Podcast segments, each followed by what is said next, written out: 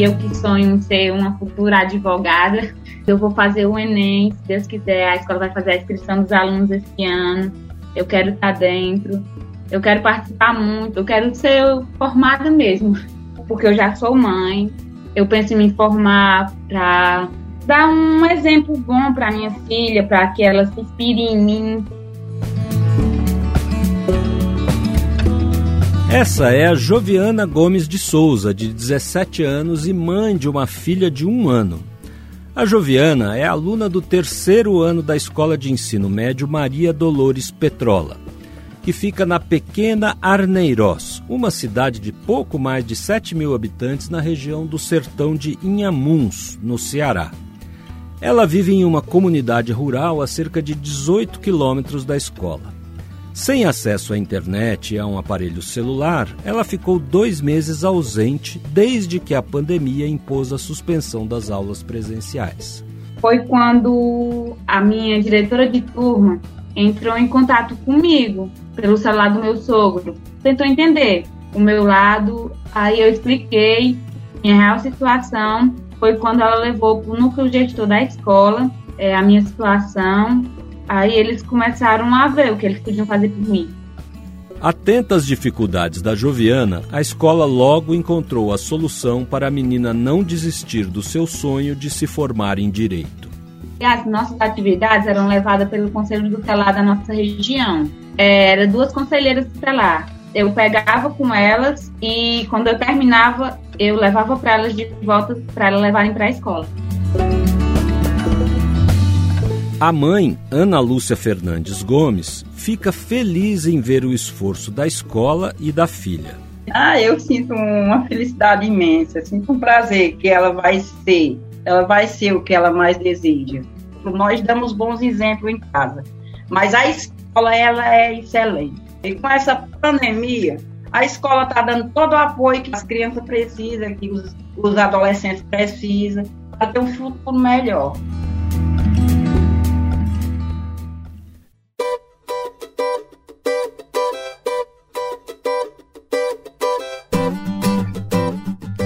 Olá, eu sou o Rubem Barros e esse é o Lições que Ficam, uma série de podcasts em cinco capítulos que retrata os bons exemplos de redes estaduais de ensino para superar os desafios trazidos pela Covid-19.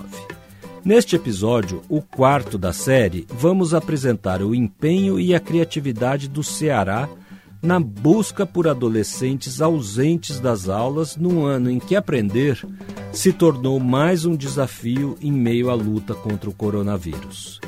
Seja muito bem-vinda e muito bem-vindo.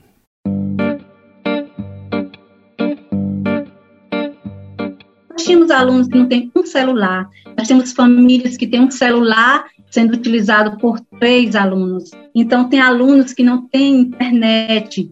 Nós nos deparamos com alunos que não tinham energia elétrica em sua residência. É, nós nos deparamos com um aluno muito ansioso, que não estava conseguindo acompanhar as atividades. Alunos também desmotivados, Maria Leoneide tem 44 anos e é diretora da escola onde Joviana e outros 339 estudantes do ensino médio estão matriculados. Pedagoga, especialista em gestão escolar e licenciada em língua portuguesa, Maria Leoneide reorganizou as ações pedagógicas e readaptou o currículo escolar. Fez isso logo que identificou as principais dificuldades dos alunos para acompanhar as aulas remotas.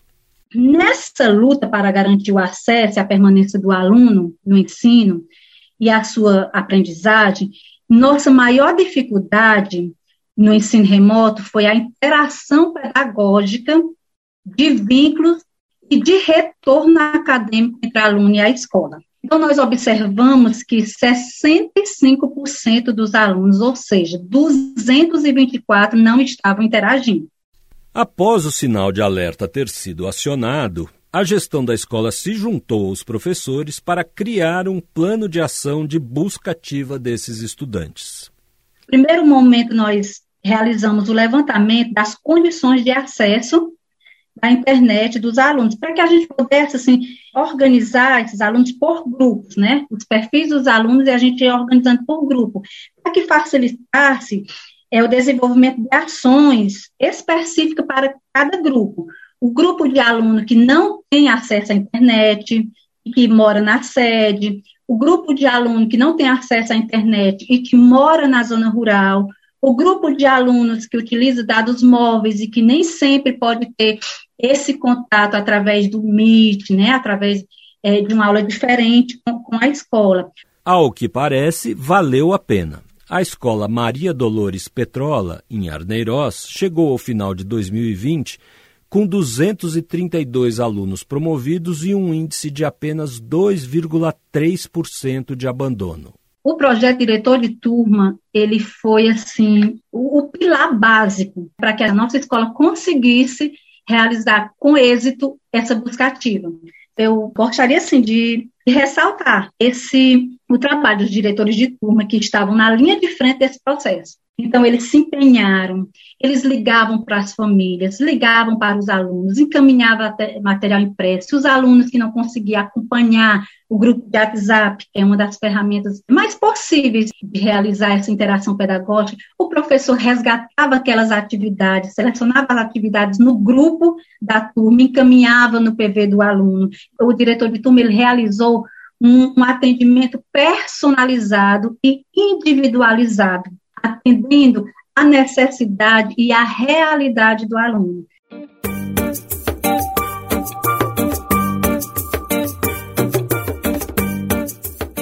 O projeto Professor Diretor de Turma foi fundamental para evitar que o problema crônico da evasão escolar voltasse a se agravar durante a pandemia.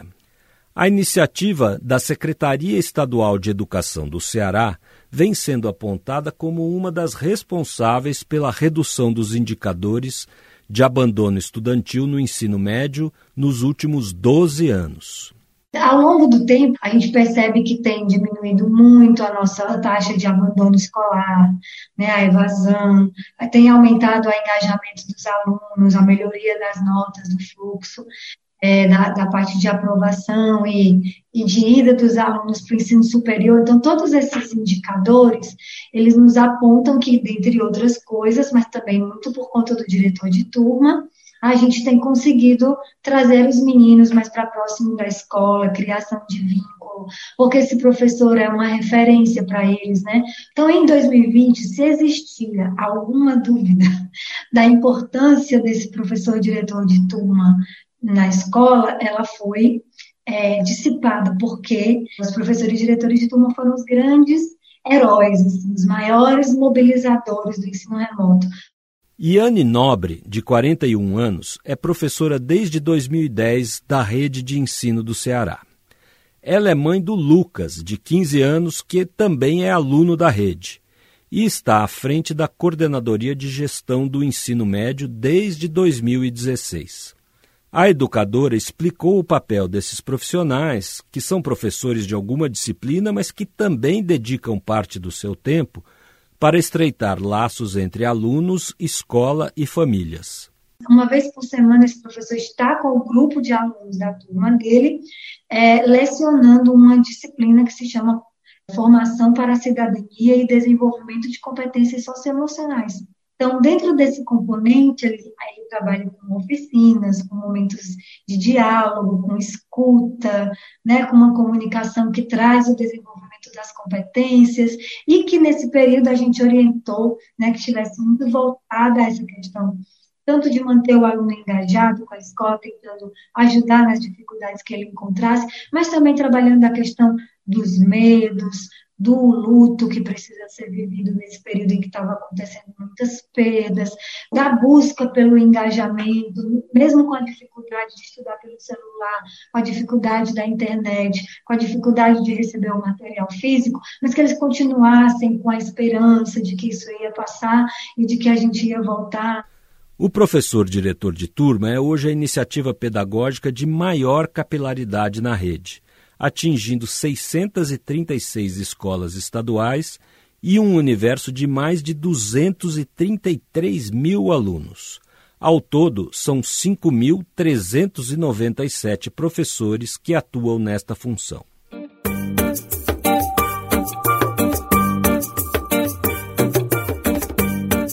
É, nós, enquanto professores, enfrentamos as dificuldades, mas também podemos dizer que somos um pouco mais privilegiados, né? Por exemplo, quando eu via a quantidade grandiosa né, de, de alunos que, que não devolviam as minhas atividades, então eu pesava, eu até me emociono, né, porque a gente, a gente tem que se colocar no lugar do outro, né?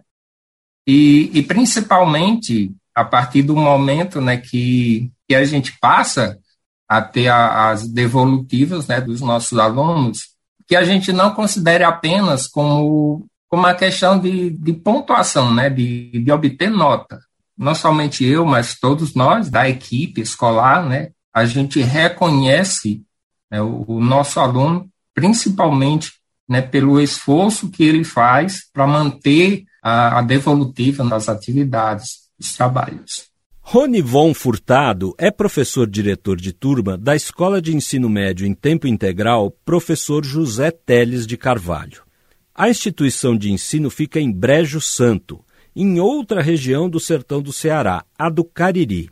Lá, uma das apostas principais para a busca ativa dos alunos em tempo de suspensão das aulas presenciais foi a mediação dos grupos cooperativos de apoio e permanência estudantil, o GCAP. Liderados por estudantes protagonistas, a atuação desses grupos fez a diferença dentro de cada sala de aula. É o que contou para gente a gestora da escola, Maria Aparecida Rodrigues. Aparecida, como seus alunos a chamam, atua na educação há mais de 20 anos e desde 2018 assumiu a direção da escola que conseguiu recuperar os 138 alunos evadidos em 2020. Esses meninos, eles apadrinhavam os colegas mais ausentes e começava na conversa. Muitas vezes o aluno ele já tinha bloqueado o professor, já não queria mais nem ouvir a voz do gestor e muito menos do PDT, que é o professor diretor de turma ou do coordenador. Então a conquista se deu pelo colega na conversa. Então, eu sempre que tive que fazer esse trabalho de campo, quando eu ia para casa de um aluno que eu sabia que ele já não estava querendo mais conversar com o gestor ou com o professor, eu levava um colega e quando chegava lá, a gente não ia nem a intenção de resgatar. Era tanto que a gente tem até uma brincadeira de dizer que a gente ia levar aquela música, Como Vai Você? E era o que a gente chegava lá para fazer essa pergunta. Eu cheguei na casa, vou dizer, de um aluno que a gente resgatou já com muita dificuldade. José, como vai você? Ele disse, pensei que a senhora tinha vindo para fazer a atividade. Então, a gente levava um colega, esse colega conversava e fazia os acordos dos apadrinhamentos. Uma delas é a Camila Maria Santos, de 16 anos. Aluna do terceiro ano, ela conta que sempre gostou de ajudar seus colegas na sala de aula. Eu sempre fui uma pessoa que sempre gostei de ajudar, principalmente em relação à escola. Então, eu sempre procurei contribuir com meus colegas. Sei lá, alguém não está entendendo algum assunto. Eu sempre procurei ir lá tentar ajudar aquela pessoa. E eu me senti bem de ajudar as pessoas que têm mais dificuldade. É com a ajuda de jovens como Camila, com características de protagonismo estudantil, que a Rede Estadual de Ensino Cearense vem realizando a busca ativa escolar nesse contexto de crise sanitária. A repórter Milena Abreu conversou com o Adalto Santiago, da Coordenadoria de Protagonismo Estudantil da Rede, responsável pela criação dos grupos cooperativos de apoio à escola, o GCAP. Adalto, me fala um pouco sobre o projeto GCAP. Como é que esses grupos atuaram para combater a evasão escolar em meio à pandemia? A ideia principal é estudantes cuidando de estudantes. Então, no que consiste? Esses grupos eles são organizados, as escolas que aderem ao projeto, né, é, indicam lideranças para esses grupos. Cada uma dessas lideranças vai formar o seu GCAP. E nesse contexto, eles vão trabalhar também a aprendizagem cooperativa. Então, a gente quis aqui no Ceará dar esse enfoque para a busca ativa através da cooperação, da interdependência entre os estudantes. Incentivar o vínculo, o contato entre os pares foi o que fez com que, em meio à crise sanitária, no contexto do ensino remoto, a menor quantidade possível de alunos deixasse de acompanhar as aulas? Com certeza, Milena, com certeza foi um dos pontos principais, né, um dos pontos diferenciais que nos fez reduzir um pouco ou lutar mesmo contra essa evasão estudantil foi o envolvimento dos protagonistas, dos nossos estudantes protagonistas. Nós temos uma rede de estudantes protagonistas muito forte, que eles têm um interesse muito grande, eles têm uma proatividade muito grande, eles querem estar juntos, eles querem falar, querem contribuir, eles se preocupam também uns com os outros, né? Então eles assumem essa responsabilidade em parceria, né, sempre com professores, professores diretores de turma. Bacana. Em cima de que pilares esses grupos atuaram?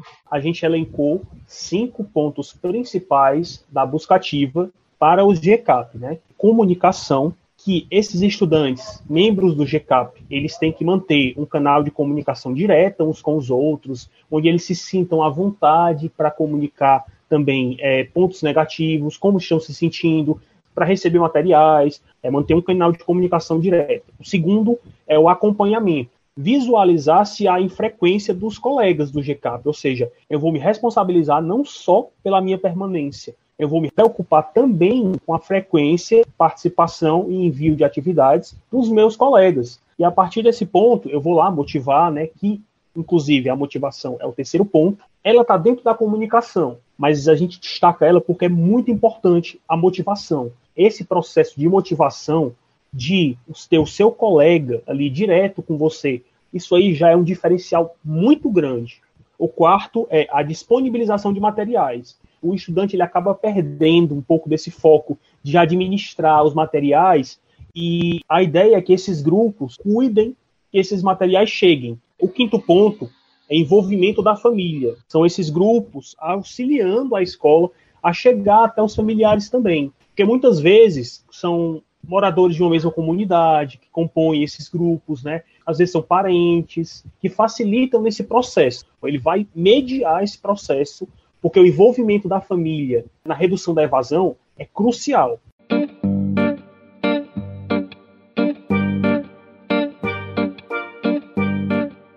Embora as realidades das duas instituições de ensino retratadas aqui no Lições que Ficam sejam distintas, os problemas das escolas Maria Dolores Petrola, em Arneiroz, e da professor José Teles de Carvalho, em Brejo Santo, convergem na necessidade de criar o ensino remoto emergencial. Isso foi desafiador por diversos motivos, tanto para alunos como para professores, que é o que relata a Damiana Maria da Silva, coordenadora da escola Professor José Teles de Carvalho. Só a partir do conhecimento, você vivenciar o que aquele aluno está passando em determinado momento, aí você realmente tem a compreensão é, da dificuldade dele. Né? Em determinado momento ele não está participando, não está interagindo, porque ele não está fazendo isso. Não é simplesmente porque ele não quer. Lógico que temos casos de alunos que têm todos os aparatos e muitas vezes não participa com grande eficácia, enquanto outros que a gente observa grande dificuldade, está sempre preocupado em estar tá ali atento, em estar tá dando as evolutivas e interagindo com os professores.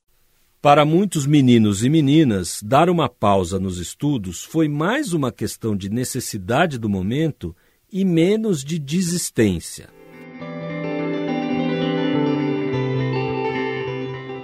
Nossa sala é um espaço em que laços foram criados, não só entre nós alunos, mas também entre nós e alguns professores.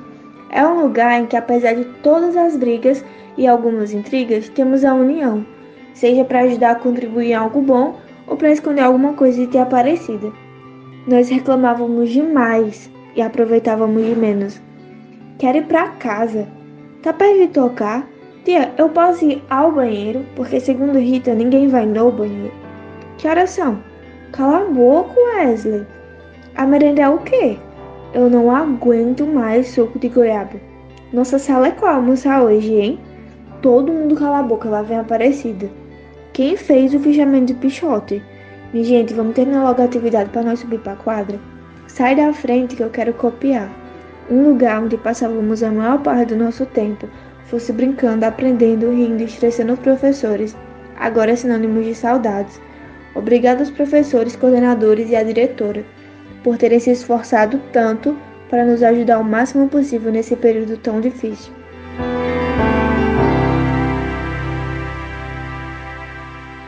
O cordel escrito e declamado pela estudante Camila para um trabalho da disciplina de Formação à Cidadania usa tradição oral própria da região para ilustrar o sentimento de todos os envolvidos na rede de ensino do Ceará.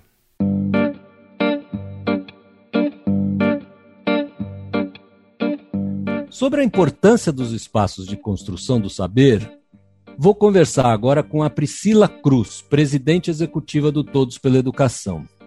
Ela acompanha de perto as várias discussões sobre o sistema educacional no país. Olá, Priscila, é um prazer conversar com você e te receber aqui no Lições que Ficam. Nesse episódio, a gente está mostrando a experiência do Ceará no enfrentamento do abandono escolar em meio à pandemia. O Estado, como você sabe, adotou como premissa o fortalecimento das lideranças e do protagonismo estudantil. Além disso, tem voltado seu olhar para as competências socioemocionais na volta dos alunos para a escola. Na tua avaliação, Priscila, esse combate à evasão é um desafio que deve extrapolar os limites da sala de aula?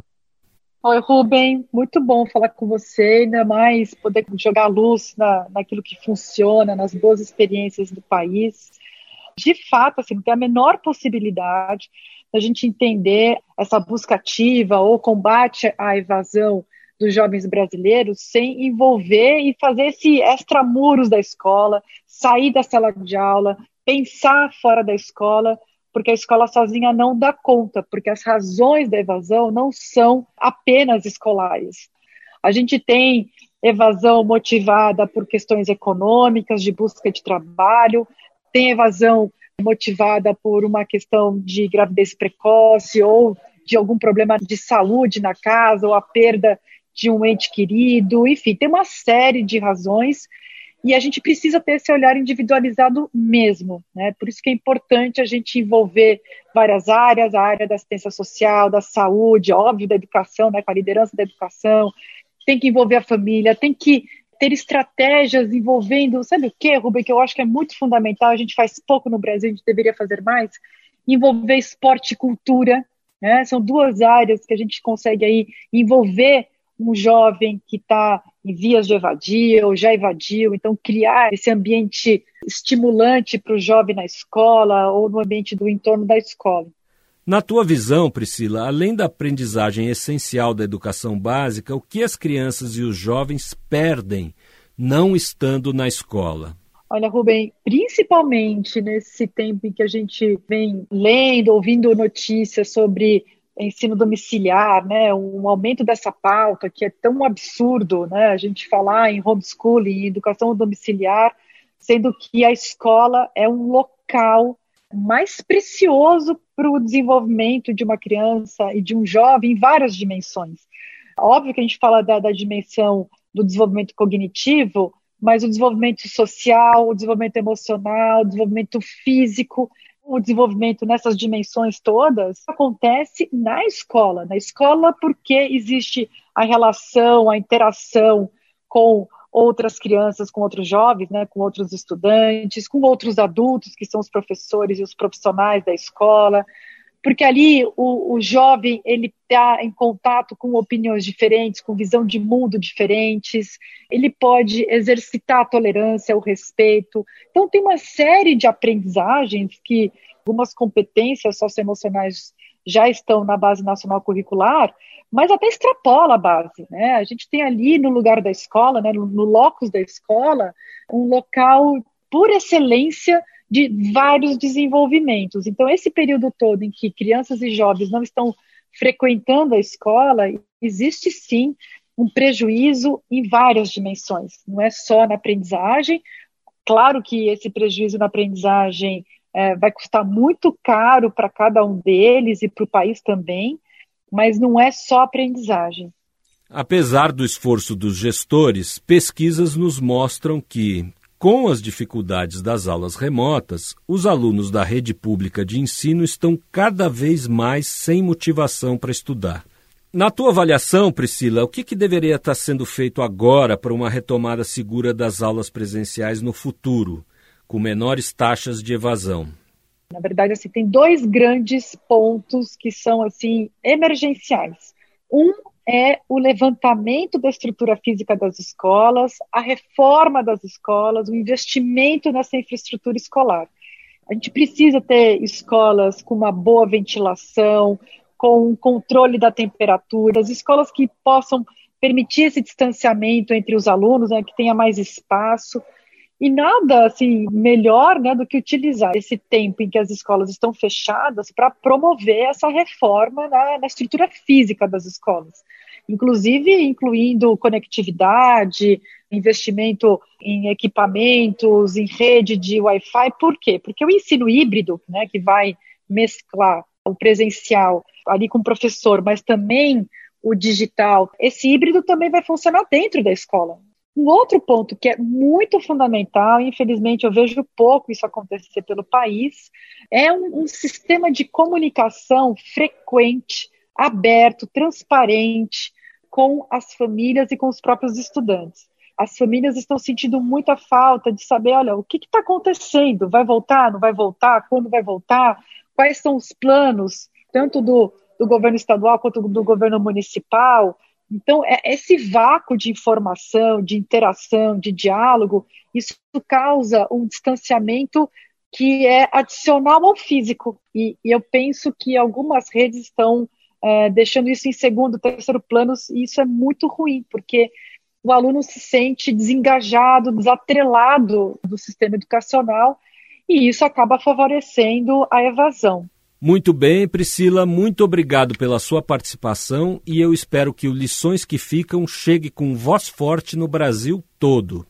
Eu também espero, Rubem. É, a gente aprende e avança olhando para quem fez e teve êxito. O próprio Ceará é um estado que vem dando lições importantes para o país, que outros estados estão seguindo com bons resultados.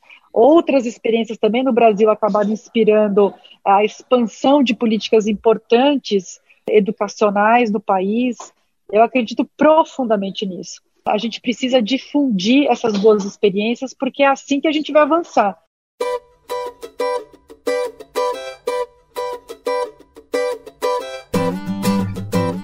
Chegamos ao fim do quarto episódio do Lições que Ficam. Na próxima semana, estaremos de volta com o último capítulo da série. Nele, vamos contar as boas práticas educacionais da rede pública de Minas Gerais, na região sudeste do país. Não perca, nos acompanhe na sua plataforma de podcast preferida. O nosso agradecimento especial aos gestores, professores, alunos e pais da rede de ensino do Ceará que participaram deste episódio. Este podcast é parte do projeto Educação que dá certo, do Todos pela Educação. A produção é da Rádio 2 e a coordenação técnica é do Todos pela Educação. Coordenação executiva Fabiana Altran. Roteiro e edição Patrícia Esperandio. Reportagem Milena Abreu. A sonoplastia é do Isaac França e a identidade sonora de João Pedro Linares. Consultoria de Ricardo Gandur. Pesquisa e checagem técnica da Priscila Kesley, do Todos pela Educação, e Sérgio Culpas. Apoio à pauta e pesquisa, Nairim Liz Bernardo. Identidade Visual de Aline Marques, do Todos pela Educação. E eu sou o Rubem Barros. Agradeço mais uma vez por você ficar com a gente até aqui. Até o próximo episódio, o último da série Lições que Ficam.